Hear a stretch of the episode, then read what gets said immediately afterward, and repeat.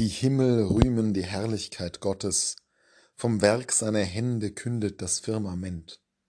Ein Tag sagt es dem andern, eine Nacht tut es der andern kund, ohne Worte und ohne Reden, unhörbar bleibt ihre Stimme.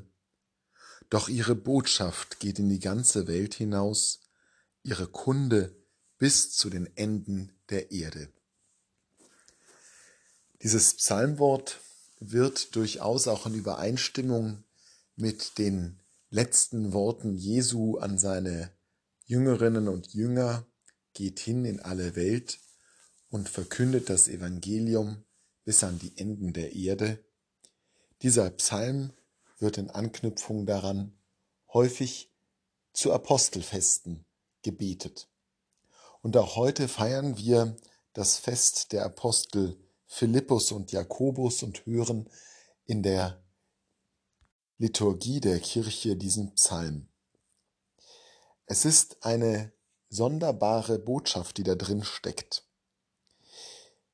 Es wird vom Verkündigen der Himmel erzählt, die keine Worte machen und deren Stimme unhörbar ist, deren Botschaft und Kunde aber überall in der ganzen Welt vernommen wird bis zu den Enden der Erde.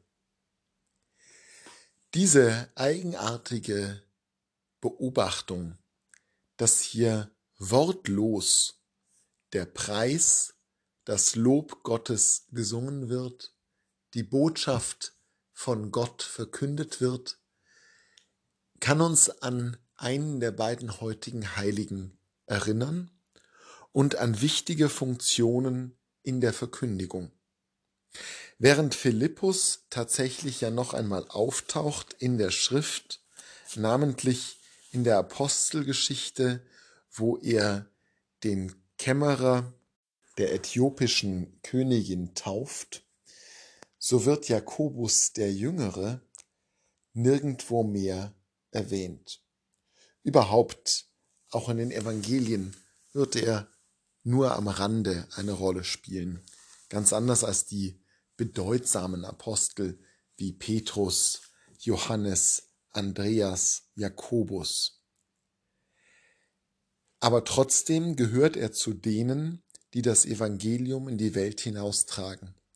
Trotzdem bildet er eine der zwölf Säulen, auf denen der Tempel Gottes errichtet wird, bildet er eines der neuen zwölf Völker und Stämme Israels, aber eben nicht in der großen Präsenz, nicht indem er Worte macht und seine Stimme hören lässt, sondern durch anderes. Und das bringt sehr schön zum Ausdruck, dass unsere Kirche nicht nur davon lebt, dass Männer und Frauen predigen, dass sie das Wort nutzen, um die Botschaft Jesu zu verkünden, sondern es geht auch anders.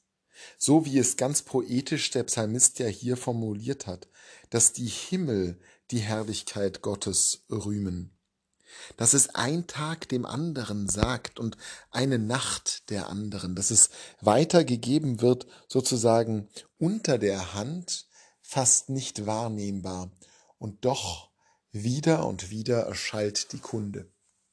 Und damit steht Jakobus, der Apostel, den wir heute feiern, für ein ganz wichtiges Element in der Kirche.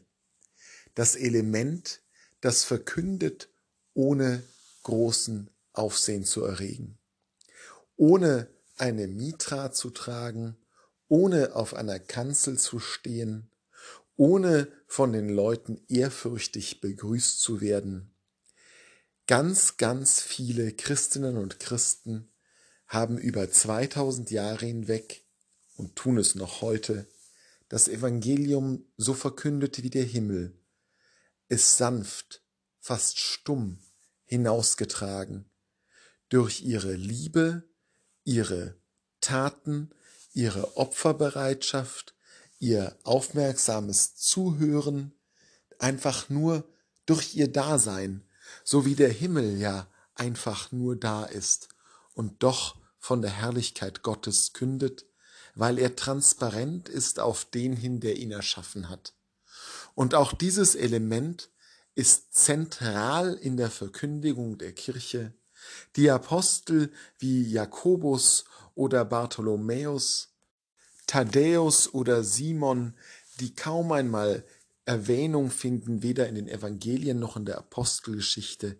Gerade diese tragen auch ganz wesentlich dazu bei, Jesu Auftrag bis an die Enden der Erde zu gehen, zu erfüllen.